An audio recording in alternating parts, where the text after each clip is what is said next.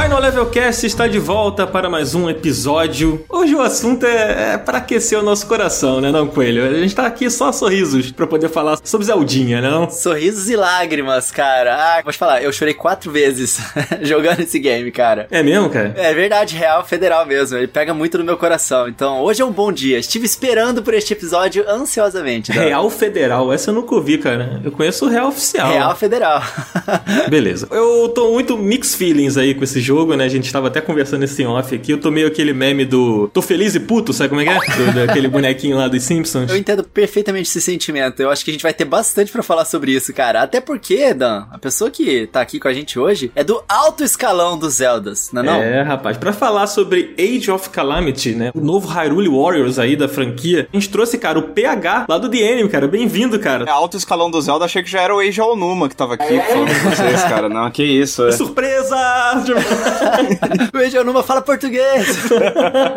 e aí, PH? Tudo bem, cara? Bem-vindo. Muito obrigado pelo convite. Muito feliz de estar aqui com vocês mais uma vez. Quer dizer, mais uma vez. Aqui é a primeira vez, mas com vocês mais uma vez em algum lugar, no caso aqui. É isso aí, cara. Tô muito feliz de você estar aqui. PH representa muito aí. Família Nintendista lá no The Anime. Bom demais. Alguém tem que fazer o trabalho sujo. É isso. é, exatamente. Tá certo. Mas PH, conta pra gente, cara, como é que tá sendo aí sua rotina? Como é que tem sido esse período? O que, que você tem feito aí? Cara, a gente, desde dia 17 de março, lá no DRM, a gente tá 100% home office. Eu, especificamente, eu só voltei pra redação uma vez no ano, que foi no dia que a gente foi gravar unboxing do, do PlayStation 5. Uhum. A gente usou o estúdio e tudo mais. Mas o ano inteiro a gente tá em casa. O meu trampo lá no DNM é principalmente com live, né? Eu sou produtor de lives lá. E a gente mudou totalmente pra coisa de live caseira e tal. Então a gente faz live diárias, né, na Twitch. E tamo nessa aí, o site também rodando tudo a partir de casa. E, assim, o novo normal tá aqui, né? É isso, é ficar em casa. eu moro com duas pessoas que são grupo de risco. Eu tô sendo bem regrado em tudo. Não saio de casa sem máscara, sem nenhuma condição. Não saio de casa a maioria das semanas. Mas tô acostumado, né? Já faz 9, 10 meses disso, uma hora até vira normal, né, cara? Essa rotina, né, de trabalhar de casa, de se divertir em casa, trabalhar em casa, conversar com os amigos em casa, é. tudo em casa já entrou no sangue. Né? Meu computador não me aguenta mais, cara. É o dia inteiro. Comprou uma cadeira gamer pra não dar problema na lombar, porque, caraca, ficar o dia inteiro sentado é o meu sofrimento aqui, cara. Se vocês terem noção, eu tô trabalhando de um sofá. Nice. Cara, eu não comprei cadeira gamer, mas devia. O problema é que não tem espaço aqui. Eu fiz um upgrade de cadeira, mas foi pra uma cadeira tradicional, só que melhor do que a que eu tinha. Mas eu, eu tô sofrendo um pouco com isso, sim, cara. Minhas costas, elas já puniram, né? A gente tava chegando nos 30 anos aí, já começa a ficar um pouco complicado o negócio, cara. Tá chegando nos 30 anos? Quem me dera que eu tivesse chegando ainda nos 30 anos. Ah, Dan. Um dia a gente te alcança, Dan. Eu aqui no auge dos meus 25 anos. Tô sabendo com ele, tô sabendo. é, não, eu, eu, já tô com 29, eu já tô mais pra lá do que pra cá dos 30, cara. Tamo lá já. Um dia eu vou alcançar vocês, tá? Sou de 89, eu tenho 25. Entendi. Seu forte é a matemática, né? gente, queria que, antes da gente partir, né, pra esse papo aí sobre o Hyrule Wars, a gente destrinchar esse jogo, queria convidar vocês, queridos ouvintes, a mandar um e-mail pra gente, cara, pro contato arroba finallevelcast.com. E, cara, você pode mandar indicação de convidado, pode mandar um beijo, manda um beijo pro Coelho, o Coelho gosta que mande manda, beijo pra ele. Eu adoro beijos. Ele fica triste quando não manda beijo. Eu fico mesmo, gente, ó, tô esperando seus e-mails aí com beijos pra mim, por favor. Chega de mandar beijo pro Dan, pra Márcia, pro Cardoso, manda pro Coelho. Olha, inclusive, vale aqui frisar, o PH, que tá aqui hoje com a gente, ele já foi tema de e-mail, PH. Eita. Vocês já, já pediram por você aqui, sabia? É mesmo? É, rapaz. Olha lá, mas a galera quer vazamento, né? Não quer a minha. Vamos ser sinceros aqui, né? não, que isso. É nada. Eles queriam sua ilustre presença. Aí, ó. Quem espera sempre alcança. Estamos aí, tá entregue então, tá entregue. Aí, tá vendo? Aqui a gente paga as promessas, gente. Então, ó, o PH tá aí hoje com a gente. E além da gente falar sobre Hyrule Warriors, sobre Zelda, sobre Nintendo, sobre cadeira gamer, tudo isso que a gente tá falando aqui, a gente também tem uma, uma surpresa aí pro PH, né, não, Coelho? Opa! É, PH. Espero que você esteja preparado hoje, PH. Porque você está intimado para participar do nosso minigame do Final Level Cast, o tradicional. Ai, meu Deus. Cara, eu não sei jogar jogo, eu não sei dessas coisas. O que vocês estão falando? A gente vai te dar um incentivo, PH. Calma. Explica pra ele aí, Dan. Vamos a lá. gente vai explicar. O mais engraçado disso é que parece que o coelho sabe do que vai acontecer, mas o coelho não sabe. Porque na real, o que vai acontecer é o seguinte, cara. Nós fazemos aqui um minigame, tradicionalmente, aqui quase todos os episódios a gente faz um minigame com os nossos convidados, que a gente faz um jogo de pergunta e resposta, verdadeiro ou falso. Às vezes a gente dá uma pirada, faz uns negócios de interpretação e tal. Mas hoje, cara, a gente vai fazer o que já já é tradicional mesmo, que é o nosso show do Sei Não. Meu Deus. E aí uma paródia aí ao nosso querido saudoso show do milhão, né? Esse é meu favorito. Inclusive, aqui, ó, estou imbatível. Tá? Eu ganhei todos os minigames do Final Level Cash até agora. O PH tá difícil pra você hoje. Vale Google? Eu digito rápido, hein? Não, não vale Google, não vale Google. Ok, Vamos lá, hein? ok. Se o teclado for mecânico, vai ficar evidente aí. Mas olha só, o Coelho ele é tão bom no show do Sei Não quanto ele é bom em matemática. Já fica a dica aí que, da idade dele, né? Que ele contou certinho os anos, então...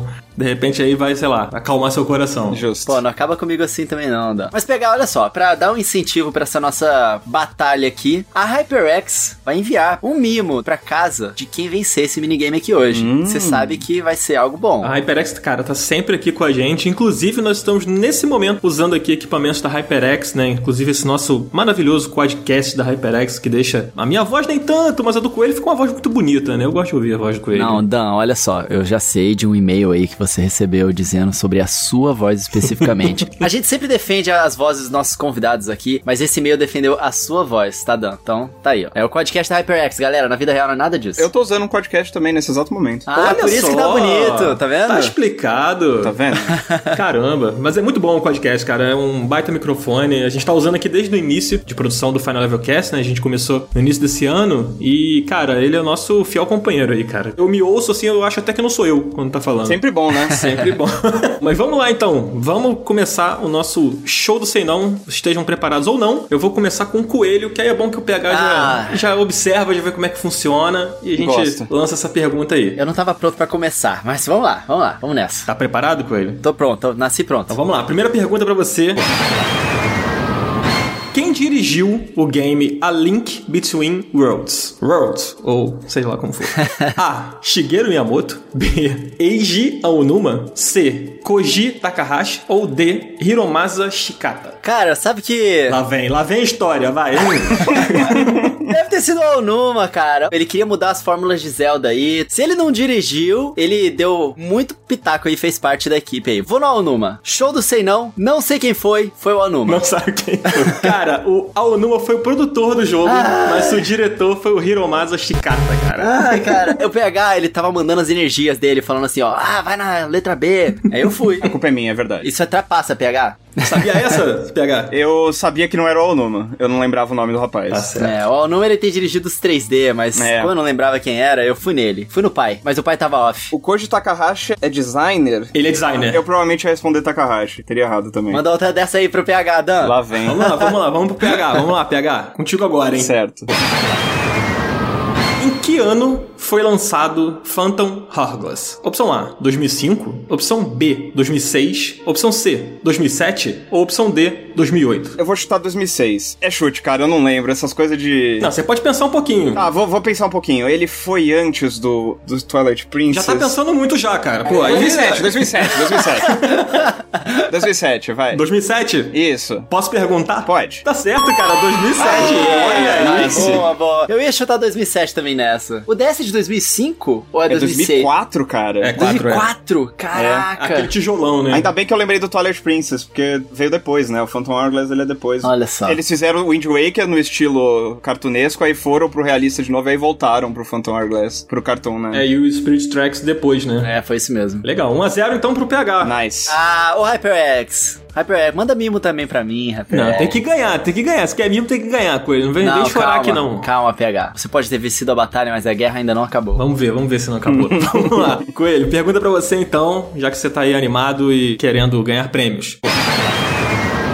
Em que região de Hyrule fica localizada Lurelin ou Lurelan Village? Opção A, Faron. Opção B, Gerudo Wasteland. Opção C, Dueling Peaks. Ou opção D, Great Hyrule Forest. Faron Woods. Faron, é lá em Faron. Tá certo disso? Tô certo, certeza absoluta. Foi sem pensar duas vezes, hein? Oh. Acertou, cara. Até acertou. Yeah! Cara, é brabo mesmo. Meu jogo, meu jogo. Breath of the Wild tá tatuado no coração. Gostei da segurança. Essa é a vila que, dependendo do ângulo que você olha, ela lembra um pouquinho ali a Outset Island de Wind Waker, não é? Pode crer. Parece muito mesmo do Wind Waker. Verdade. Eu fui descobrir isso lançado esse ano, cara. Três anos depois. Olha que loucura, cara. Tipo, realmente tem um ângulo que você olha que é propositalmente para ser igual um ângulo ali da Outset Island no Wind Waker. Muito maneiro. Eu tenho certeza absoluta de que tem pelo menos um canto desse mapa que eu nunca fui, cara. Certeza que tem alguma vila que eu nunca vi. É muita coisa, cara. É muito doido. Muita coisa, negócio. né? Eu tava rejogando há pouco tempo. Eu peguei um save meu que tava incompleto e fui jogar e tal. E, cara, eu não lembrava de muita coisa, assim. Porque tinha muito tempo que eu não jogava de novo. Eu fui me perguntando, cara, será que eu passei por aqui da outra vez? Ou eu só esqueci mesmo que tinha isso daqui, sabe?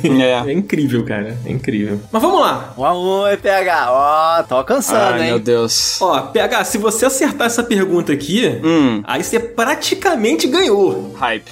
Botei a, a batata quente no teu colo. Ai, meu Deus. Vamos lá.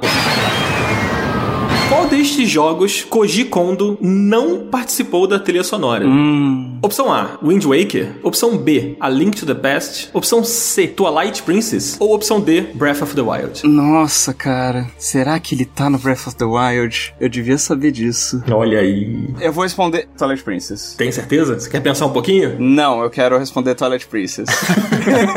O Dan, eu não sei se ele é o anjinho do bem ou é o diabinho do outro lado do é, ombro. então, eu, eu não sei se ele tá me zoando. Eu não sei, cara. Tem isso. Até porque eu, eu também não tenho certeza da resposta dessa. Cara, a resposta era Breath of the Wild, cara. Ah, que droga. Olha só. Cara, porque na minha cabeça o Twilight Princess ele já tinha parado de participar ativamente. E aí eu tava pensando, pô, talvez no Breath of the Wild ele tenha voltado pra fazer algum tema comemorativo, alguma coisa assim. É, no Breath of the Wild ele não tá acreditado. Hum. Mas eu imagino que ele tenha feito alguma consultoria ali, né? Porque tem alguns trechos das músicas que lembram as músicas de Ocarina e tal, as músicas dele, né? Olha como é que é a memória nossa, né, cara? Eu fui na orquestra antes mesmo de lançar o Zelda Breath of the Wild, a Nintendo ela fez uma orquestra de 30 anos de Zelda. É verdade. Onde eles pela primeira vez tocaram a música orquestrada do primeiro trailer que eles lançaram no Breath of the Wild com música. E eu tava lá. Eu me lembrava do Koji Kondo lá no palco, mas eu- agora eu já não sei mais se ele foi no palco ou se é memória criada, tá ligado? Ah, mas ele talvez estivesse participando indiretamente, né? É, talvez. se eu não me engano, a compositora principal é uma mulher que ela trabalhou em algum Animal Crossing, cara. Uhum. Só que eu não tenho certeza agora. Não vou chutar nomes aqui, porque. Não é a Kataoka? Eu não lembro agora, mas eu acho que sim. Mas vamos lá, gente. Tem uma última pergunta aqui. Certo. Tá empatada essa parada, né? Sim, Tá. um, um. Vergonha pros dois. Então olha só, é o seguinte, você como é o nosso convidado, PH, Hum. você tem o direito de participar da super pergunta. Certo. Que ela é o seguinte, ela é uma pergunta de desempate, que se você acertar, você faz um milhão de pontos.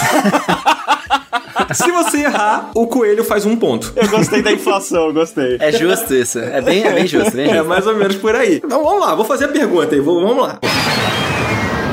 Em que ano saiu Link's Awakening? 96, 95, 94 ou 93? 93. Caraca, nem pensou, cara. Tranquilidade. Tranquilidade? Ô, louco. Você acertou, cara! Ah, maluco. É isso aí, cara. Ah, gente. Um milhão de pontos pro PH. Um milhão e um, pô. Que isso? Vai tirar um ponto meu? Um milhão e um a um. É. Cara, 97 é o DX? Então, era isso que eu tava me confundindo, porque foi ele que eu joguei. É. Pegadinha, né? aí. Olha. O Link's Awakening é velho, cara. Quando foi? Agora eu fiquei curioso pra lembrar quando é que eles lançaram. Eu acho que é 97 ou 98, Delan. É, foi 98. 98, 98, né? Olha só, cara. Aí, mereceu, hein? Mereceu os um milhão de pontos. Sobe as palminhas aí pro PH. Sobe o começo, sobe o começo. Pô, PH, parabéns, cara. Você vai levar pra casa um mimo aí. Vai ser um mimo surpresa. Vai chegar pra você. Parabéns por ter dado essa coça fulminante aí de um milhão a um. Quando chegou em 500 mil, eu achei que ele ia dar uma recuperada ali. Nada, cara. Impressionante, meu. É, realmente contra um milhão e um pontos contra um. Eu perdi de lavada. PH, parabéns, PH. Olha. o número no placar reflete o desempenho aí do, do nosso participante. Aí sim, PH, mimozinho da HyperX, vai chegar aí na sua casa, pode deixar que a produção aqui do Final Level Cast vai entrar em contato pra pegar o seu endereço depois. Nice. Aí seja legal com a gente, senão a gente bota seu endereço no Twitter e aí já viu. né? Meu amigo. Mas vamos lá, gente. Bora partir agora pro papo de Age of Calamity, que tem muita coisa pra gente falar, né? Vamos nessa? Vamos nessa.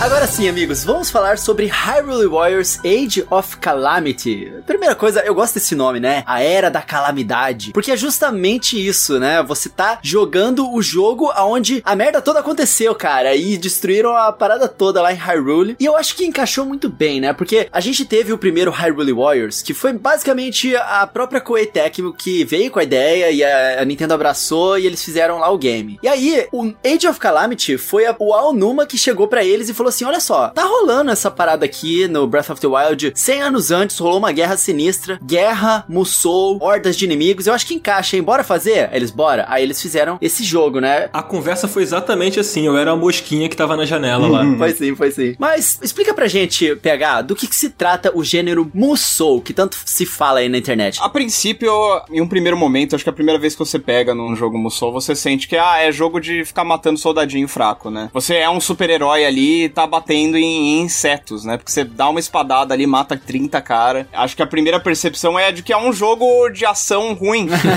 Era a percepção que eu tinha quando eu comecei a jogar os jogos do estilo no PlayStation 2, né? Mas a real é que o Musou ele se revela de verdade quando você aumenta um pouco o nível de dificuldade e é ali que fica aparente que na verdade Musou é um jogo de estratégia em tempo real que você controla um personagem em terceira pessoa, da perspectiva que você controlaria um jogo de ação mesmo. Só que o que importa não é necessariamente você matar os inimigos, mas sim o time com o qual você mata os inimigos e a conquista de território. A gente vai falar sobre isso e tal, mas não é uma mecânica tão prevalente no Hyrule Warriors Age of Calamity especificamente, mas tem muito jogo que Musou, tipo Pirate Warriors do One Piece e tal, que se você não manda certas unidades para certos pontos do mapa daquele momento específico, do momento exato, você perde a fase, porque tem elementos de tempo, de tal unidade não pode chegar nesse ponto e tal. Então é uma questão de você ao mesmo tempo em que varre os exércitos inimigos, você tem também que prestar atenção no mapa da coisa, assim, você tem que ver onde tem os objetivos, que território você precisa conquistar. E é uma coisa que eu pelo menos acho que ele faz uma primeira impressão bem negativa. É um gênero que é difícil de você olhar a princípio e falar, putz, isso aqui é legal. Mas na medida em que você vai jogando e vai conhecendo mais, você se acostuma e pega uma paixão pela coisa. Cara, e esse lance dos territórios, né, não é tão forte aqui no. no vou chamar de Age, gente. No,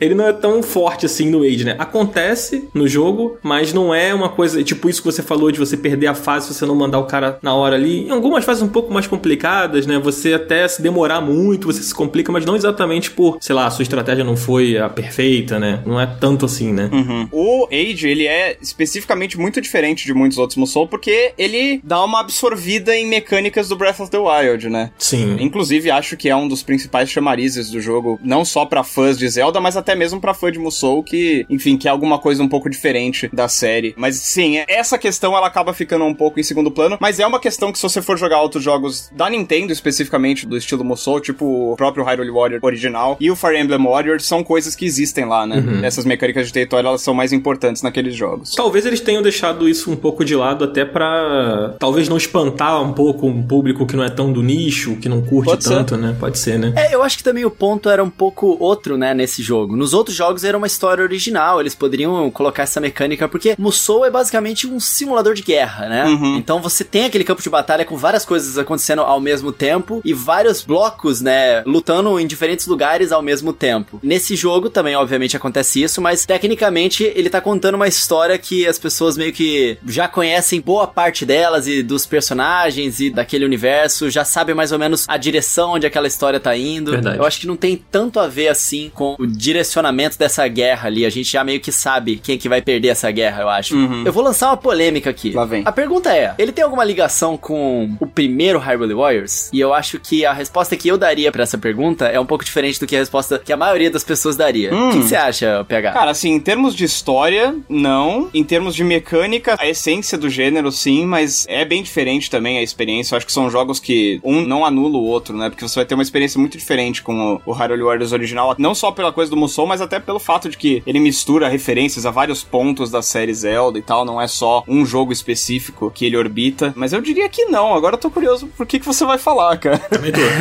eu fiz uma série de timeline de Zelda explicando tudo o que acontece em ordem, né? De todos os jogos lá no meu canal. Eu adicionei o Hyrule Warriors original nesse vídeo Hum. porque é um spin-off, a história dele não é canônica, mas ele é um jogo que se passa unindo todos os universos de Zelda. E o Breath of the Wild, ele tá lá no final da timeline, ele não segue uma timeline específica, né, da história de Zelda, ele mistura todos os acontecimentos de todas as timelines, tem alguma coisa que aconteceu ali no mundo de Breath of the Wild. Então, eu diria que, tipo assim, não tem nenhuma ligação direta com a história, mas se essa teoria de fã de que o Hyrule Warriors, a história dele seria o que uniu todos os universos para poder existir o Breath of the Wild com todas as referências de todos os Zeldas. Caraca, mas o coelho Talvez. foi longe pra Mas essa teoria é mó da hora, cara. Quando você pega ela explicadinha assim, é mó legal. Mas assim, Dan, dá um contextozinho pra gente da história do Age of Calamity em relação ao Breath of the Wild. Você falou pra caramba aí, só quero dizer que eu não concordo com nada que você falou. Tem nada a ver, gente. Tem nada a ver, gente. Não vai na do coelho, não. Você que tá ouvindo aí.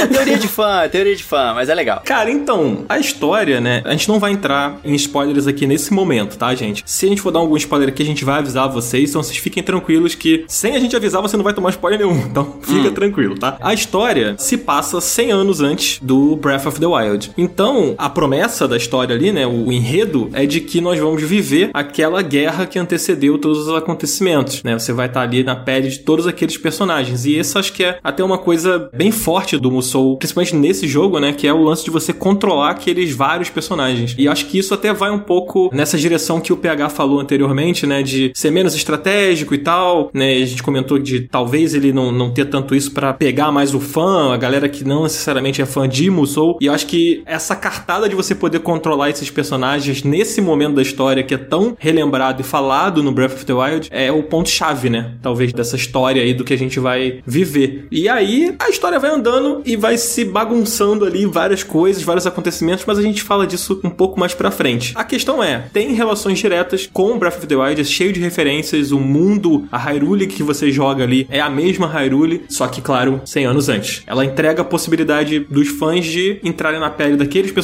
que a gente ama, só que 100 anos antes de toda a merda que aconteceu. Sabe aquele, aquele tweet lá, é, antes da merda acontecer? Então, é mais ou menos, resume a história desse jogo. Cara, e com certeza esse foi o maior ponto de interesse desse Hyrule Warriors. Sim. Só do trailer ter indicado lá que a gente ia poder jogar com os campeões e aprofundar a história deles, nossa, isso aí foi a principal coisa que me vendeu desde o início. Meu Deus, a gente vai jogar 100 anos antes de Breath of the Wild, isso significa que a gente vai ver os campeões, a gente vai saber mais sobre eles, a gente vai poder jogar com eles. Antes de saber qualquer detalhe, eu já tava completamente vendido na premissa. Sim, e aí a gente já entra até na questão das mecânicas, né? Porque a partir do momento que você sai da pele do Link e você vai controlar outros personagens ali, o jogo já muda bastante, assim, né? PH, quando você entra na pele desses outros personagens, né? Você sente que você tá jogando mais um Breath of the Wild mesmo? Ou você se sente mais controlando um personagem de Musou? Cara, eu jogo todo Musou, cara. Absolutamente todos os Musous eu já joguei dos anos recentes, assim. Para mim é muito fácil traçar paralelos. Eu vou te dizer assim que não tem nenhum boneco no Age que não tem paralelos ou espelhos parecidos em outros títulos da série. Então, assim, o One Piece Pirate Warriors, o 4 mais recente, ele também tem uma grande diversidade de personagens. E tem personagens, sei lá, como o Daruk. Ele tem aquela coisa do escudo, principalmente, como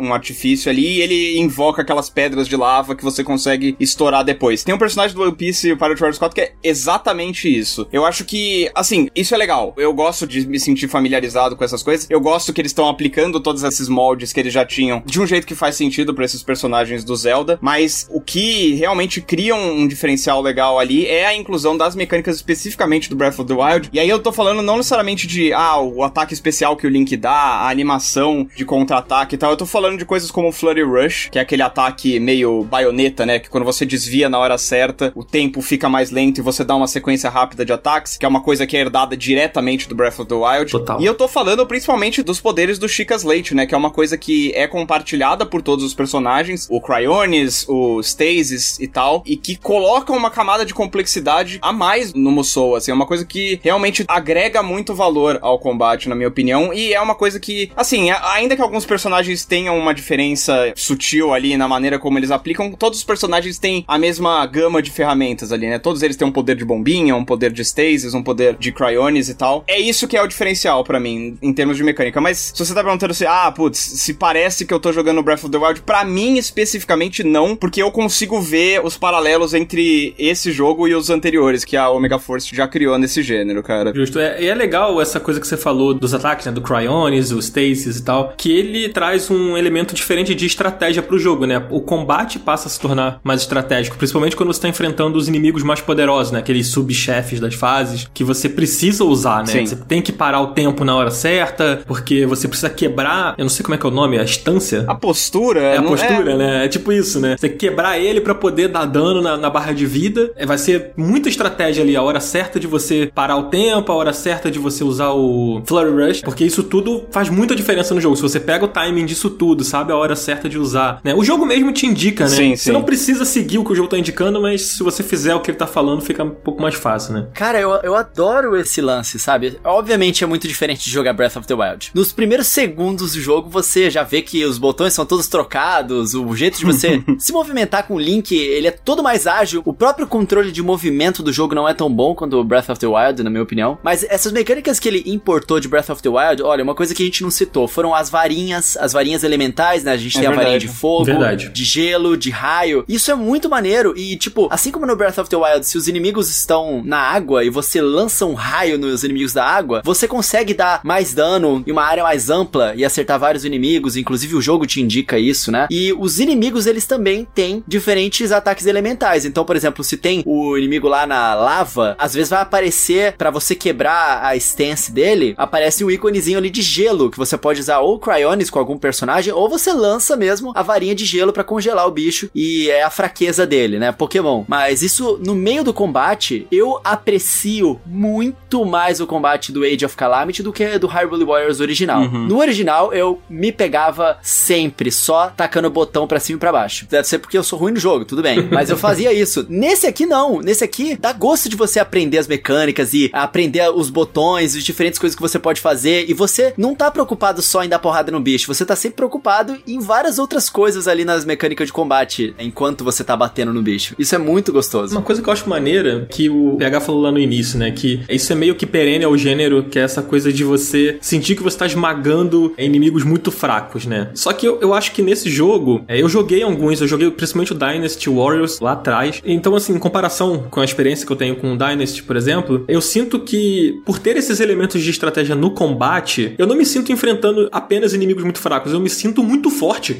sabe? Tipo, quando eu acerto o combo, meu especial enche e eu guardo pra usar na hora certa, sabe? Eu sinto que aqueles personagens que a gente tá controlando, eles são muito poderosos. E eu me sinto muito poderoso jogando com aqueles personagens. Isso eu achei muito legal, assim. E talvez se não tivessem tantas mecânicas, assim, que te dão opções de combate diferentes, sabe? Talvez eu não sentiria tanto, assim. Não sei se é o meu lado fã de Breath of the Wild que simplesmente se sente muito satisfeito por estar ali vendo, pulando em tela o tempo inteiro referências, sabe? Ou se realmente isso ajudou a trazer essa sensação, assim, de que você tá no controle demais, sabe? Cara, eu pegando o trampolim aí no que vocês dois falaram. Primeiro o Coelho falou ah, que eu jogava o Hyrule Warriors assim, devia ser porque eu sou ruim. Cara, não é, assim, a mecânica de combate no Musou é meio que uma coisa que em geral fica em segundo plano. A maneira ideal de você usar o combate no Musou tradicional é você achar um combo que basicamente cria um stun lock, né? A coisa do a frame trap de certa forma do jogo de luta. Você tem que travar o inimigo na parede e ficar batendo nele de uma maneira que ele não consegue reagir. Isso é a estratégia normal de combate no Musou. O Age, ele propositalmente, assim, de maneira deliberada, ele toma uma estratégia diferente e ele tem essa coisa do foco no combate mesmo. Ele é uma experiência diferente por causa disso. E aí o Dan falando, ah, talvez seja porque eu sou fã de Zelda. Cara, eu, eu acho que não. Eu acho que ele oferece uma coisa, um combate envolvente, mesmo se você não tem laços com a série,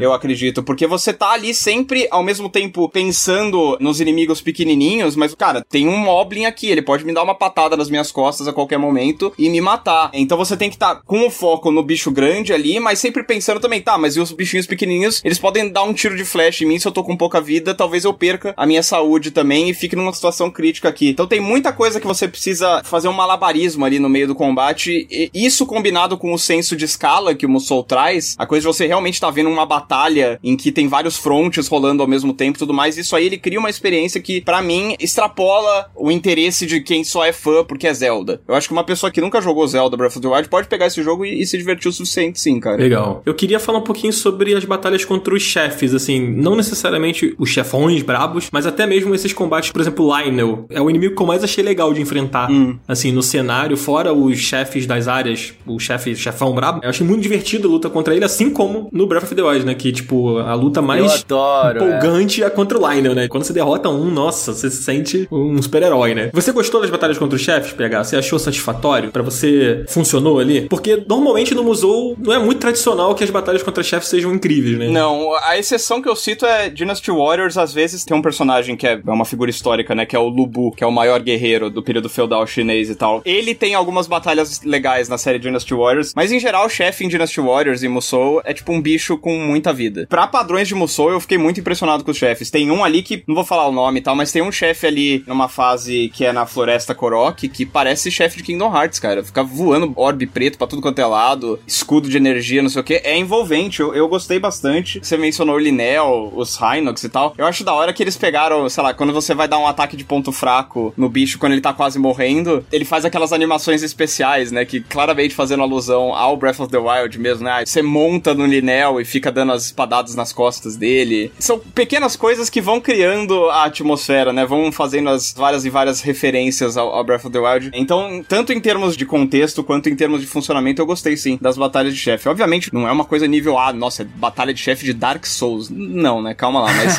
mas é legal. Tipo, seria muito bem-vinda em um jogo de RPG, né? Por É, exemplo. sim, sim. Algumas dessas batalhas, né? Eu acho que mais pro final do jogo, assim, eu, só pra não ficar só na parte positiva, eu achei que alguns chefes. Caraca, meu irmão, morre logo!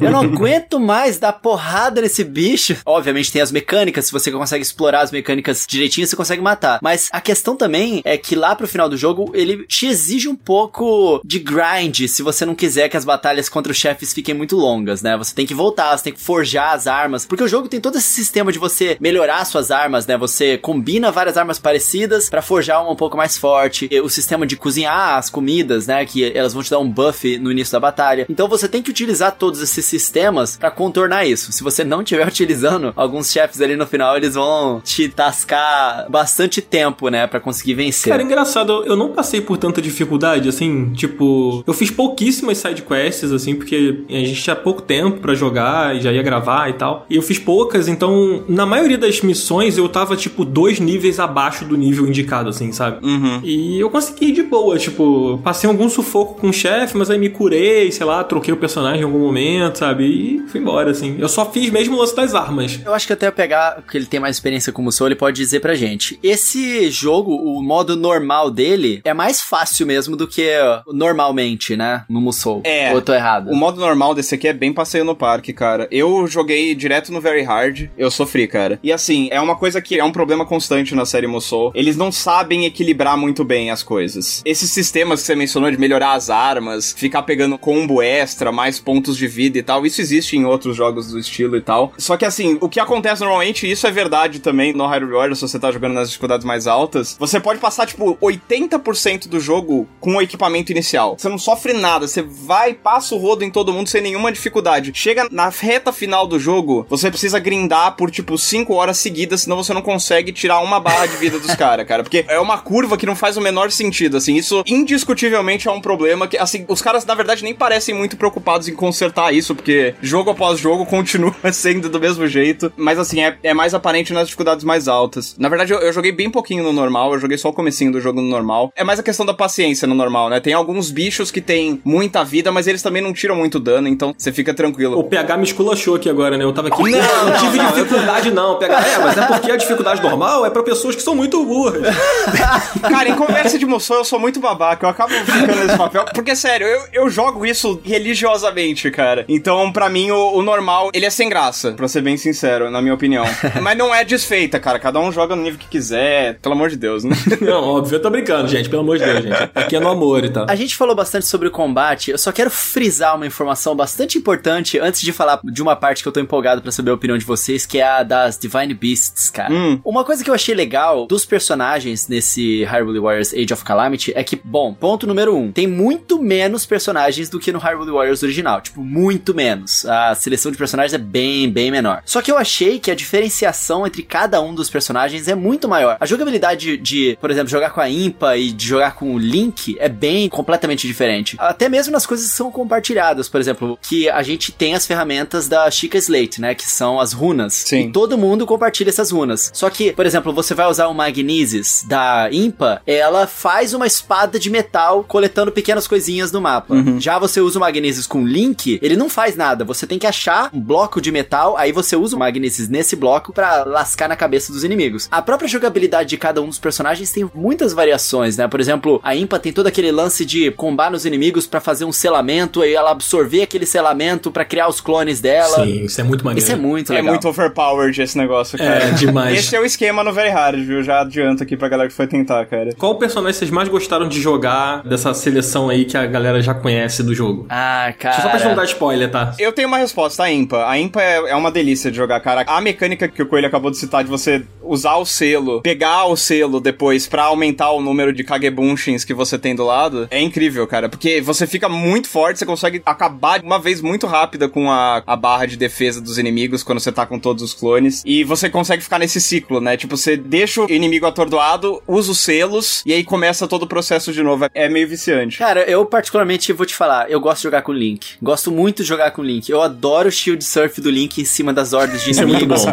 Eu adoro fazer o combo que ele dá um pulo, aí você aperta B, ele abre o paraglider dele, aí eu taco flecha, a flecha não adianta nada no jogo. É muito fraco. Não serve pra nada, mas eu adoro usar a flecha. Eu gosto bastante de jogar com o Link, tipo, bastante mesmo. Eu acho ele bem, bem legal. E também, claro, o Revale. Eu tô com um PH, cara. Eu achei a Impa o Naruto do jogo, né? Muito legal de jogar, muito divertida. Eu acho a gameplay dela bem. Assim, se torna um pouco repetitivo depois que você percebe que o combo dela é muito efetivo, né? Pelo menos jogando no normal, assim. Desculpa aí o PH, que não sei o que. Não, é, é repetitivo, não, é repetitivo. Eu gosto do especial dela, acho bem maneiro. Ela é uma personagem muito badass também, né, cara? Então. Ela é muito maneira, cara. É muito maneira. Ela é muito diferente da Impa do Hyrule Warriors original, que era mais uma samurai. Ela é muito mais ninja. né? Sim, totalmente. É ninja. verdade. A Impa é uma personagem legal, né, cara? De, de jogo pra outro muda completamente a, a vibe dela, né? Eu fico pensando nela do Skyward Sword também, que é outra vibe. A Impa é muito foda, eu gosto É uma muito baita dela. personagem. E também, como o Coelho meio que já falou que a gente ia entrar nisso, né? Sobre jogar com as bestas, né? Divine Beasts. Elas também são personagens do jogo, né? Assim, não são personagens livres, mas são como fases bônus, assim, né? Que você tem ali pra você fazer. Em algumas missões da campanha você vai ter que controlar. E olha, eu já vou, já vou jogar aqui. Eu achei uma porcaria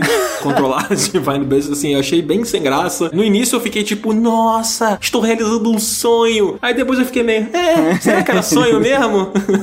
Eu acho que você colocou do jeito certo, é fase bônus, né, cara? Ali sim é power trip, né, cara? Porque, ah, nossa, matou dois mil soldados em dois minutos. é, é bobinho mesmo. E elas são bem repetitivas, né? Acho que a que eu mais gosto é a Varuta, que é a voadora. Eu nunca lembro o nome delas. Eu acho que é a Vamedo. Vamedo, acho que é Vamedo mesmo. A voadora eu gosto porque tem a mecânica de você alternar a perspectiva, né? Você consegue atirar nos alvos que estão no horizonte. Isso. Ou você muda a câmera pra baixo e atira nas coisas que estão embaixo e tal. Mas tem isso, né? É bem power trip, é tipo, ah, aqueles bichos que você, quando tá a pé, fica 10 minutos pra matar, aqui você mata com um raio laser. Ó que legal.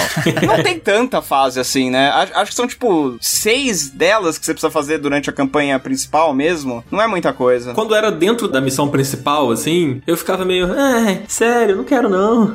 É que acho que, que tem que ter, né? É tipo, ah, tá mostrando a guerra e tal. Sim. É as maiores armas que eles têm, né? Em algum momento, se mostrasse, acho que só numa cutscene, acho que seria meio sem graça. Não sei. Eu sinto que como elemento narrativo foi legal. Uhum. Também não sei como poderia ser melhor do que isso também. Eu acho que é meio que aquilo ali mesmo, sabe? Ah, não. Dava pra ser melhor sim. Não. Você acha? eu gostei muito da sensação de poder controlar as Divine Beasts. Porque, tipo, caraca, que irado, eu não acredito. É uma parada que eu nunca imaginei que fosse acontecer. Eu poder controlar as Divine Beasts. Elas são gigantescas, tá ligado? Tipo, você tá andando em Hyrule com as Divine Beasts destruindo tudo. Elas são muito poderosas. Só que ela é esquisitona, né? É legal. Eu me diverti pra caramba jogando com as Divine Beasts. Por causa dessa sensação. A sensação é boa. De você tá muito poderoso ali. Porque eu sou muito fã de Breath of the Wild. Mas os controles são muito esquisitos, cara. É esquisito. E ele já deixa o controle de movimento por padrão é, ligado. E caraca, se no jogo normal o controle de movimento é meio ruim, no controle das Divine Beasts é terrível. É.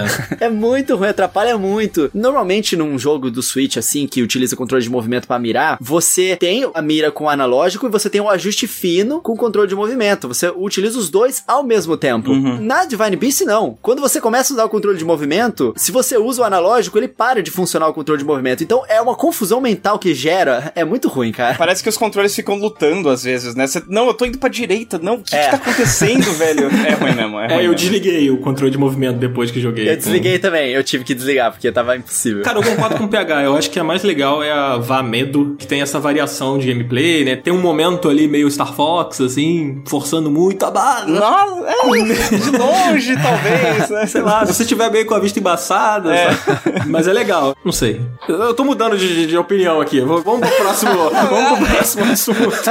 Certamente não é o destaque, não é o destaque. Definitivamente, definitivamente não. Antes da gente falar um pouco mais da história, né, a gente já falou sobre como funciona a progressão, né? Ela fica meio que no mapa, né? Porque você no jogo você tem o, mapa de Hyrule, que é o mesmo mapa do Breath of the Wild. Então, quem jogou vai estar tá bem familiarizado ali, né, com os territórios e tal. E toda a progressão, as side quests, né, os treinamentos que tem, as fases bônus, que são essas com as bestas, elas estão dispostas ali no mapa, né, para você ir fazendo aquilo e evoluindo os personagens, e progredindo e tudo mais. Mas não tem muita exploração assim no jogo, né? Fora os Koroks escondidos, não é bem um mundo aberto assim, né? Não é, mas não é a proposta também, né? O senso de exploração desse jogo para mim, ele veio a partir da coisa de que você tá usando os mesmos cenários, né? De certa forma, obviamente não é um para um ali, uhum. mas você visita lugares que você vai reconhecer do Breath of the Wild e tal, e isso para mim foi o que satisfez no âmbito da exploração. Os Koroks eu acho meio ruim de procurar, porque no caos ali é muito difícil você ver é. onde tem a folhinha ou o tronco da árvore pela metade ali e tal. É uma coisa que eu acabava esbarrando sem querer, mais do que uma coisa que eu tava procurando e tal. Mas não é uma coisa que eu tava buscando no jogo especificamente. Eu acho que é, é mais o foco no combate mesmo. É, eu acho que não é muito a do jogo. Mas o legal, eu vi algumas postagens na internet de algumas pessoas que fizeram umas comparações, assim, né, do cenário 100 anos antes e 100 anos depois, né? Tipo, um lugar destruído e nesse jogo o lugar como é que tava antes da guerra e tal. E eu achei isso legal, né? Então, acho que os mais atentos vão observar ao redor e ver coisas, ver referências espalhadas, assim. E sentir que já estiveram ali em algum momento, né? Sim. Eu acho isso muito legal, mas principalmente nas cutscenes. Eu acho que nas cutscenes você vê a Hyrule reconstruída, principalmente, cara, ali no castelo. É muito legal. É, Quando muito. você tá jogando, você tá tão focado naquele monte de gente ali que você tem que bater, que você não presta tanta atenção, né? É mais você para pra admirar quando você tá assistindo o jogo e não jogando de fato. Mas esse toque foi muito maneiro a da Nintendo ter feito a Hyrule reconstruída, sabe? E não é tipo toda reconstruída, porque tem partes que ela tá carcomida, digamos assim, né? Por exemplo, a Zelda, ela continua tentando, né? Ela tá no período desse jogo, ela tá no processo dela de tentar estudar para conseguir os poderes dela de volta. É, é, esse o grande drama dela, que ela não consegue despertar os poderes dela. Uhum. E ela vai lá na fonte da coragem, lá na fonte da sabedoria. E se você olha aqueles ambientes, eles estão velhos e meio destruídos, porque eles já eram muito mais antigos do que a própria história do Age of Calamity, que já é 100 anos antes de Breath of the Wild. Então tem as duas coisas, tem as partes no jogo que estão destruídas por causa do tempo e tem as partes do jogo que estão construídas porque ainda não foram destruídas pela calamidade em si. Eu achei isso legal. Uma coisa que eu acho maneira é que quando eu joguei o Breath of the Wild pela primeira vez, assim, e logo no início do jogo, quando você chega no templo ali, cara, deu uma sensação, assim, uma explosão de sentimento, sabe? Tem a sensação de que você já esteve ali, de que você já conhece aquele lugar, sabe? O Breath of the Wild, ele faz muito isso com você, sabe? E nesse jogo, ele reconstrói isso para você, né? Da forma como você imaginava. Eu acho isso muito legal, assim, essa coisa de você poder estar ali no passado e, e revisitando as coisas. É bem legal. Ainda mais com o estilo visual bem parecido, né? É, idêntico, né? Visualmente o jogo é muito parecido. Outra coisa que eu acho que vale muito a pena comentar, inclusive eu li o review do PH e o PH cita isso, que é a trilha sonora, cara. Ai, eu cara. acho a trilha sonora desse jogo, cara, é fantástica. É muito boa, cara. Eu não tava esperando isso, cara. Em, em geral, Musou é tipo trilha sonora média de Musou, isso vale tanto pro Hyrule Warriors original quanto pro Fire Emblem. É tipo, eles pegam as músicas da série e meio que fazem uns remix metal leve, assim. Manda uma, uma guitarrinha, né? É, coloca uma guitarrinha tosca que fica meio, ah, tá bom, né? Cara, é incrível o que eles fizeram aqui. Eles pegaram, misturaram a coisa da trilha atmosférica do Zelda Breath of the Wild com uma coisa mais tradicional mesmo. Então você tem, obviamente, aquela coisa meio familiar, a coisa do tema do guardião tocando no fundo. Só que as músicas elas evoluem, assim, é quase como uma ópera rock. E aí começa a entrar uns motives, né? Os teminhas clássicos da série no meio. Eu fiquei muito impressionado, cara. A trilha sonora é uma delícia de ouvir desse jogo mesmo. Enquanto você joga e fora do jogo também. E, cara, foram os toques da trilha sonora que batiam diretamente no meu coração ali quando o jogo queria me emocionar. Ele lançava uma trilha sonorazinha assim, mais dos temas clássicos ali de Ocarina e tudo mais. meu irmão, quando eu começava nessa, e aí, ah, não, o tema da Mifa. Ai, meu Deus, cara, eu chorei, cara, chorei, chorei. cara, é muito bom. A trilha sonora desse jogo é muito, muito boa mesmo. Destaque de música para mim é a música de, de seleção de fase, mesmo, a música do mapa. Quando você acaba uma fase, aí vem pra torre e faz aquela câmera giratória ali na torre. E é uma mistura de vamos nos aventurar com melancolia, assim, cara, é Sim. muito legal mesmo. É muito bom. E, cara, uma curiosidade aqui, eu quando joguei, eu fiquei com uma sensação de que tinha alguma coisa de Final Fantasy Fantasy na trilha, tipo, em alguns momentos, sabe? E uma das compositoras do jogo, que é a Kumi Tanioka, foi uma das compositoras do Final Fantasy Crystal Chronicles, É. que o Coelho ama tanto. Caraca!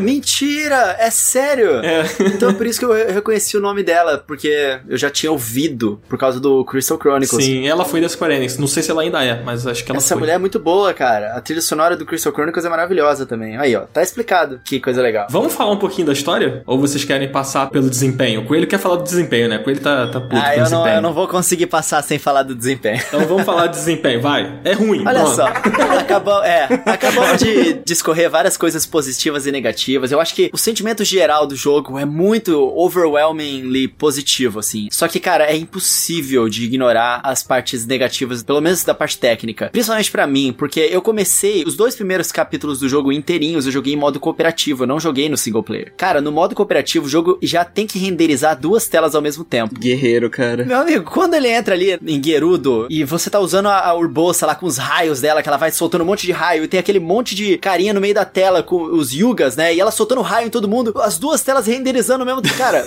o FPS cai muito e a resolução do jogo cai muito. Sabe aquela roupa do, do Miles Morales, do jogo do Homem-Aranha, que fica... 12 FPS. Exatamente, é, é tipo isso, só que é no jogo todo, entendeu? Não é só na roupa. É.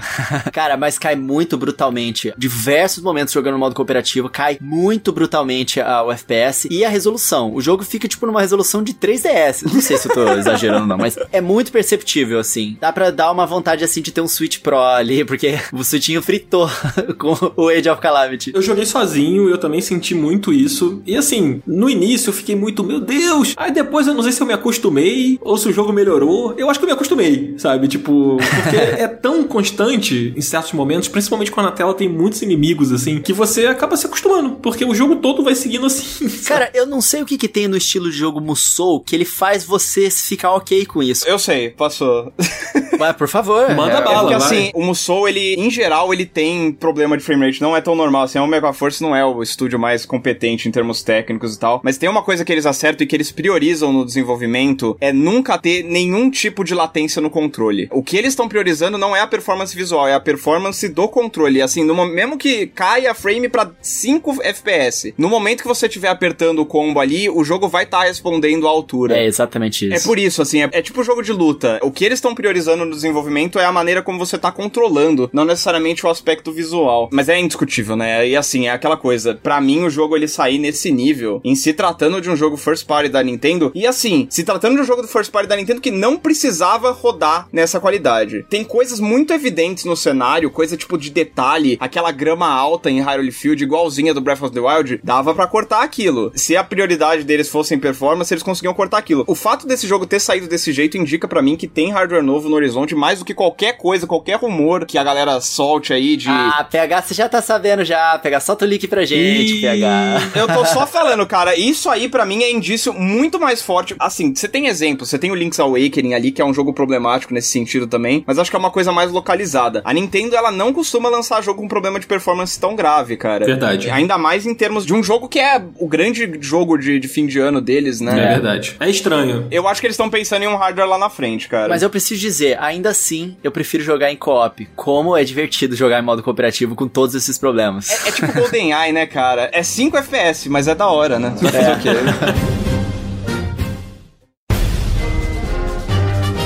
Gente, a gente tá aqui indo pra nossa reta final do programa e eu acho que a gente não pode deixar de falar de questões da história desse jogo. Então, a gente vai subir aqui um alerta de spoiler pra você que tá escutando a gente. Olha o spoiler! Exatamente. O alerta de spoiler é o coelho falando alerta de spoiler. A gente vai botar a minutagem certinha na descrição aqui pra você que quiser ouvir a conclusão do nosso papo e não quiser ouvir essa parte dos spoilers da história, tá? Mas é importante a gente falar e pra quem quer saber um pouco da nossa opinião também do que a gente achou sobre essa trama aí mais a fundo, beleza? Então vamos falar um pouquinho sobre a trama. Pule para 59 minutos e 5 segundos. Ó o spoiler! Ó o spoiler! Viagem no tempo. Essa é a palavra-chave aqui. A primeira vez que eu ouvi falar nisso, quando eles apareceram no trailer. Primeiro que eles introduziram aquele personagem novo, que é o BB-8 do Age of Calamity. Nossa, é a muito coisa mais BB-8, fofa. Eu amo aquele Ele é guardiãozinho. fofo, cara. Ele é fofo. E quando ele toca a Zelda's Lullaby pra Zelda, eu amo muito, cara. Ele é muito bom. Tipo, eles introduziram esse personagem que a gente não conhecia em Breath of the Wild, né? Tipo, da onde que surgiu esse personagem? Ah, ele veio do futuro, ele voltou pro passado. Mas peraí, se ele voltou pro passado, foi pra quê? É aí é que começa a parada, né? Então quer dizer que esse jogo, será que ele vai mudar o futuro e não vai ser exatamente igual Breath of the Wild? Aí eu já fiquei preocupado, porque eu não queria isso. A verdade é essa. É engraçado que a viagem no tempo é uma coisa tão legal no Zelda, né? Normalmente, assim, tipo, que quando eu fiquei sabendo que ia ter, eu confesso que eu não fiquei preocupado. Ocarina tá aí pra isso, né? Só que. Não, eu fiquei. Eu fiquei porque a gente já conhecia o Breath of the Wild. No Ocarina a gente não conhecia o que, que vinha depois dele, nem tinha uma timeline até então. Eu tô tentando amenizar as coisas com ele. Veja, tenta ver pelo lado Mas bom. eu, eu vou falar, essa foi a minha impressão inicial, tá? O que, que você acha aí, pegar? Cara, é que não é culpa sua, né? A Nintendo mentiu, velho. A É, Nintendo exatamente, mentiu. essa que é a Nintendo, questão. você mentiu. Os caras mentiram na cara dura, velho. Chegaram na minha frente aqui, falaram que me amava. Era mentira, velho. Era mentira deles, não tem o que falar. E é um desserviço pro jogo, na minha opinião, cara. Porque a história que tem lá é legal. Ela, tipo, ela vai a lugares. Obviamente não é o que a gente esperava ou o que a gente queria, talvez. Mas assim, tem momentos emocionantes. A reta final do jogo é muito legal. É um clímax muito bom com aqueles personagens. Sim. A gente tem aproximadamente 700 vezes o, o número de cutscenes animais com esses personagens, muito mais do que tem no Breath of the Wild. Então, nesse sentido, também vale a pena. É, maravilhoso isso. Nossa, o desenvolvimento dos personagens que a gente já ama nesse jogo foi um fanservice, assim, incrível da Nintendo. Obrigado por esse presente, cara. Foi maravilhoso demais isso na história do jogo. E não é fanservice barato, né? Que nem o Hyrule Warriors. É um fanservice pensado mesmo. Tipo, você tem lá o Revali. O Revali é um babaca, cara. Ele é babaca ele é muito mesmo. chato. E, E... tem a Urbosa falando pra ele, tipo, ó, Revali, quanto tempo você acha que a gente vai aguentar essa sua chatice? É verdade, é muito bom essa parte. Ela bota ele no lugar dele, é muito bom isso. É nisso que eu digo que é um desserviço, cara. Porque isso aí, obviamente, é uma coisa que foi o marketing da Nintendo que impôs, né? Quando você termina o jogo, quando você acaba a campanha do Age of Calamity, o jogo, ele é muito bem resolvido com o fato de que ele é uma história paralela, né? A primeira mensagem de tela de loading que aparece depois que você termina o jogo é uma mensagem falando Terracle voltou do futuro pro passado e alterou os eventos que aconteceram, criando um novo mundo. Sim. Então, tipo, o jogo fala abertamente, isso aqui não é o mundo do Breath of the Wild, é outra coisa. É. Só que se você pega a campanha de marketing da Nintendo, desde o trailer inicial, desde as descrições oficiais do eShop do jogo, eles falavam: conheço o que aconteceu 100 anos atrás no passado de Breath of the Wild. Saiba como foi, enfim, a batalha entre os guerreiros, os campeões em Calamity Ganon. E não é isso, cara. E aí eu te pergunto, nós vemos o que aconteceu 100 anos antes? Vemos, né? Pra mim, o ponto de corte é quando chegam. Spoiler. Você já foi avisado, spoiler. Não, quando já, chegam já- os... galera, já tá avisado, hein? É, ó. já ok. tá. Fala aqui, eu, eu amo essa parte. Vai lá, PH. Quando chegam os Champions do futuro ali, Nossa, essa parte é muito boa nesse jogo, cara. Então, é legal, mas é aquela coisa, é um momento de corte, de ruptura. Eu acho que assim, se você elimina os Champions do futuro daquela equação ali, o que acontece ali é a galera morre, e aí o Calamity Ganon domina tudo, porque ele tomou controle das Divine Beasts e tal, e assim, você nem precisa muito ver o que acontece depois, né? Porque ele vai destruir tudo, e aí tem as cenas que existem no Breath of the Wild já, da Zelda e o Link meio que lamentando o que aconteceu, tudo, a Zelda selando o Calamity Ganon e tal. Então, se você corta a história a partir daquele ponto, meio que tem o que aconteceu até ali, né? Mas mesmo assim, né? eu- acho que não é só a questão da gente ver o que a gente já sabia. Eu acho que, pelo menos pessoalmente, a campanha de marketing me deixou crer que esse jogo teria não só um desenvolvimento mais profundo da tragédia, especificamente, mas eu achei que talvez ele fosse plantar algumas sementes pro Breath of the Wild 2, cara. Eu tava achando que Sim. a gente ia ver talvez a origem de um vilão novo ou de uma conspiração que a gente não conhece envolvendo o Calamity Ganon. E não, né? É outra coisa. A impressão que eu tenho é que, tipo, eles não tiveram coragem. É. Duas coisas. A primeira é de fazer uma história trágica. Porque, assim, a gente sabe que a história é trágica. A gente sabe que todos aqueles personagens ali, se estivessem sendo retratado fielmente o que aconteceu, todos eles morreriam ali. Todos não, mas os personagens que a gente sabe que morrem. Que são personagens que a gente joga ao longo do jogo. E, cara, isso não é Nintendo, mano. A Nintendo não ia fazer isso, assim, sabe? Não É. sei, cara. Eu acho que eles não tiveram essa coragem, sabe? De terminar o jogo com um clima de morte, com um clima de terror, sabe? Tipo. Chorando no banheiro ali, que você viu seus personagens favoritos morrendo. Exatamente. Mas é, é tão fácil você resolver isso, porque, tipo, imagina, faz o bagulho direito, acaba em tragédia, e aí nos pós-créditos, você joga pra uma cena depois do Breath of the Wild do Link com a Zelda, tipo, explorando um pouquinho. Tipo, eles conversando um pouco de maneira nostálgica estratégica sobre os Champions e tal. Nossa, isso seria maravilhoso. Até arrepiei aqui. Aquela coisa tipo, não, tá, mas no fim ficou tudo bem, tipo, deu tudo certo aí. Aquela coisa meio Star Wars Episódio 6 do George Lucas nos anos 90, que tipo, aparece o- os Champions nas nuvens, assim. Sim. tipo, "Ê, pronto. Resolveu, pronto. Você conseguiu contar a tragédia, mas ainda ficou com um clima otimista Nintendo no fim, né? Outra coisa que eu acho estranha, né? É tipo aquele personagem que é o vilão do jogo, né? Que é o cara que tá tentando fazer, modificar o destino Ah, eu tenho coisas pra falar sobre e ele. tal. Eu esqueci o nome dele agora, gente. Astolfo.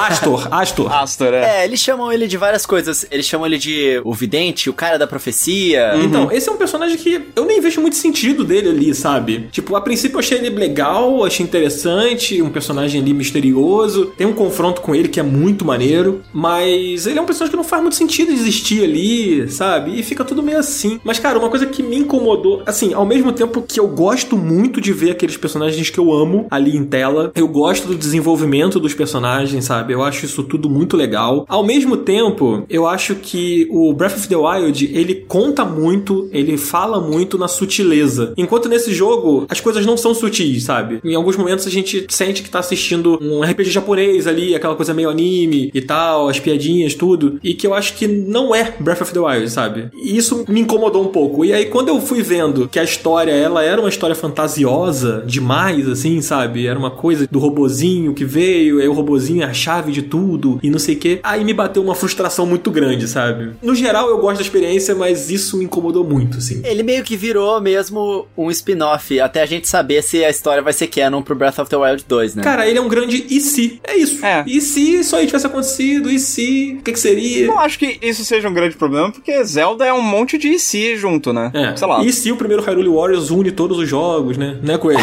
E se o Link do futuro não voltou pro passado, ou o Link perdeu. Enfim, né? Vocês sabem onde isso vai, né? Sim. Pra mim, o maior problema é, é realmente a questão deles terem mentido mesmo. É, é isso que me deixa triste. Concordo que faltou coragem deles contarem a história trágica, mas eu acho que faltou coragem também, de novo, num segundo momento, deles. Assim, vende o jogo do jeito que ele é, cara. Vocês fizeram o jogo A, não vende ele como jogo B, cara, porque é mentira. Vocês estão mentindo aí pra galera. É. E acho completamente justificado qualquer pessoa que ficar chateado com isso ou decepcionado, porque, de fato, eles mentiram. Gente, mas olha só, deixa eu falar uma informação interessante aqui sobre o Astor, né? Que é o, o vilãozinho aqui do Age of Calamity. Vai. Muita gente acha que ele é um personagem novo que foi criado agora pra esse jogo. E de fato é, assim, se a gente vê em relação ao nome dele e em relação ao visual dele. Mas ele é um personagem que já existia, que a gente já sabia que ele existia. Tem um livro que é o Creating a Champion, que é um livro que conta como que foi criada toda a história e o mundo de Breath of the Wild. E nesse livro é citado sobre um fortune teller, né? Sobre um vidente que faz essa profecia de Breath of the Wild. É quem fala pro rei que isso vai acontecer e é por isso que o rei começa as escavações pra tirar os, Os guardiões. encontrar as Divine Beasts e tudo. E aí a gente descobre que esse cara, na verdade, é esse maluco nesse jogo. Hum. E, Entendeu? Então era parte do plano dele. Mas isso é citado no jogo? Isso é citado no Breath of the Wild? Eu não lembro disso, não. No livro, isso é citado no livro. Isso é da história do Breath of the Wild, mas é citado no livro. Eu acho que rapidamente a gente deve ouvir falar alguma coisa nos rumores sobre esse vidente, né? Em algumas escrituras no jogo, mas não é uma parada muito aparente, não. Mas eu achei legal isso, deles trazerem esse personagem de volta pro Age of Calamity, existente mesmo, né? Uhum. E isso enriqueceu a história. É, legal. O sentimento que eu fiquei em relação a essa história, no geral, primeiro eu torci o nariz pra esse lance de, putz, viagem no tempo, aí não. Aí tu vai dividir a timeline de novo, papapá. Só que eu acho que a forma com que eles construíram a história, a forma com que eles apresentaram, foi tão bem feita. É aquilo que o PH tava falando, é um fanservice que não é gratuito, ele é muito bem desenvolvido. E a gente vê a relação dos campeões do futuro, que eles têm uma relação próxima com a história dos campeões do passado, e a gente vê eles contracenando. Cara, isso foi lindo, foi super legal de ver Sim. essa relação. Então, eu achei que encaixou muito bem, fez bem pra história e deixou uma lacuna, né? A Nintendo ela sempre faz isso com Zelda, deixa uma lacuna, o que, que vai acontecer. Então, a gente não sabe se o Breath of the Wild 2, né, vai ser desenvolvido a partir da história do primeiro Breath of the Wild ou a partir da história do mundo que foi salvo da calamidade. Ah, não, pelo amor de Deus. Esquece isso aí, gente. Deixa isso quieto. Eu vejo com clareza que é do Breath of the Wild 1, cara. Eu não acho que eles cobrariam. Você meio que impõe uma barreira, né? Você falaria pro cara que jogou Breath of the Wild, ah, não, você precisa jogar esse outro jogo completamente diferente aqui pra entender a história. Eu... Ah, mas não é como se outros Zeldas tivessem sido necessário você jogar um anterior pra entender alguma coisa, né? É. Se bem que, né, pode ter sido anunciado, pode ser mais uma mentira aí da Nintendo, mas é deixar bem claro que é uma sequência de Breath of the Wild que tá sendo desenvolvida, gente. Aquele texto clássico É, então, na verdade, eles estão mentindo. É uma sequência de Phantom Hourglass que a gente Ah. mencionou mais cedo aqui. É isso que vocês não sabem, né?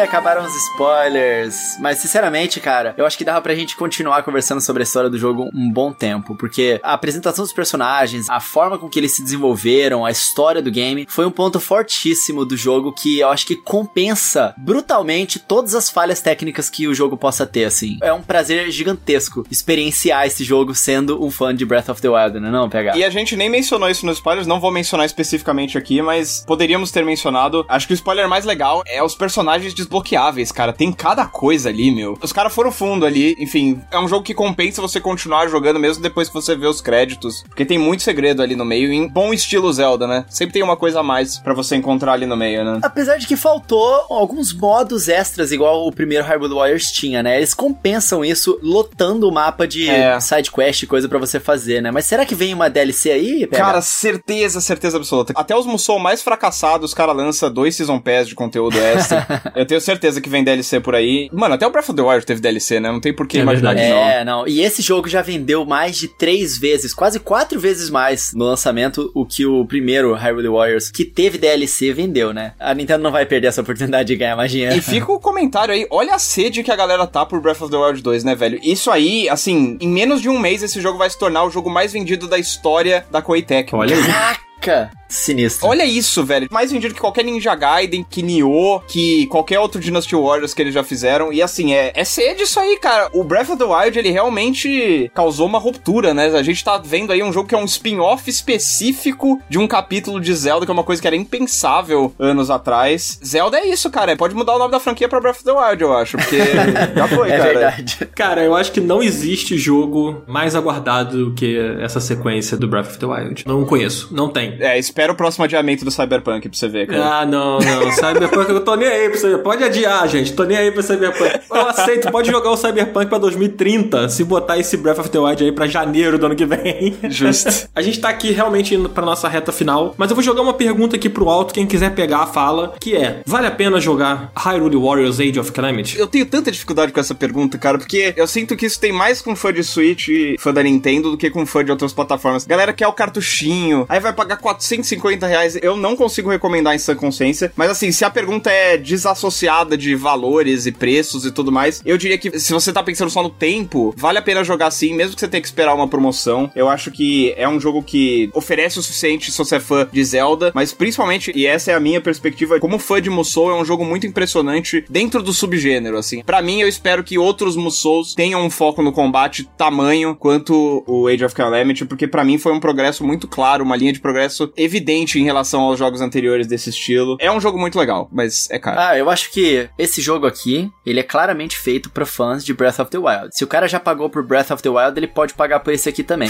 é, mas o dólar não tava 6 reais. Né?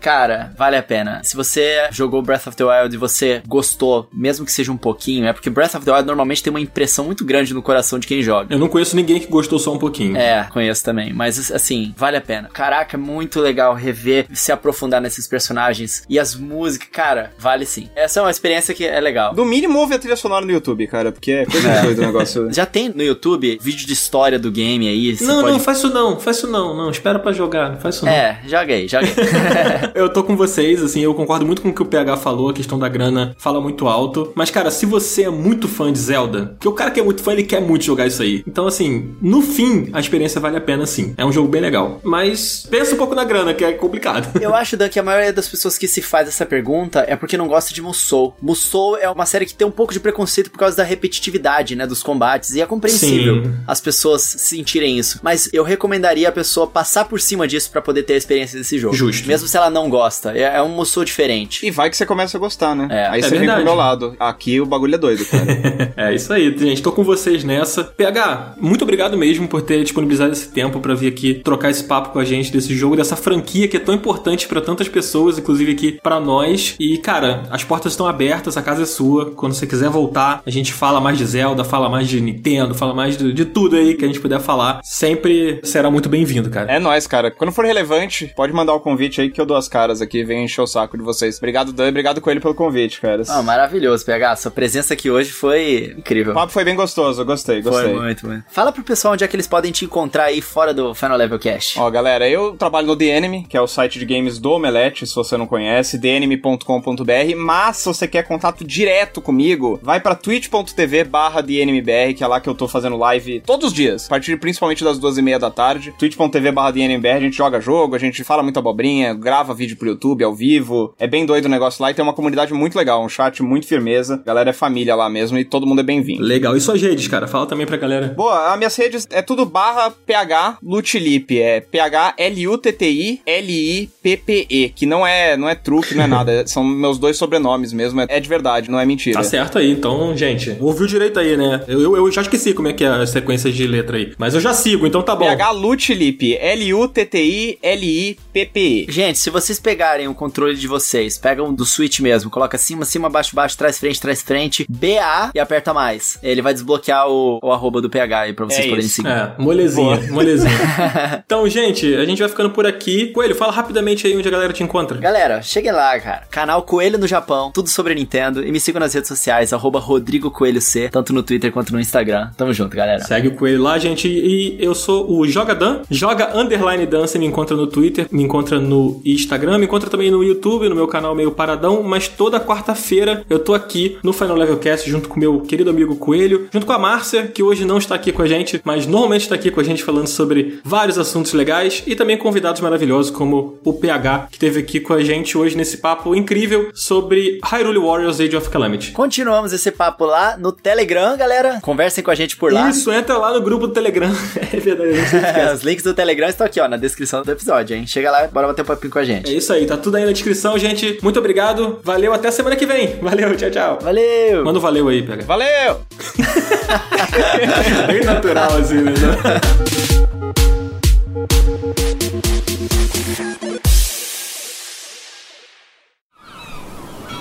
Este podcast foi editado pela Maremoto.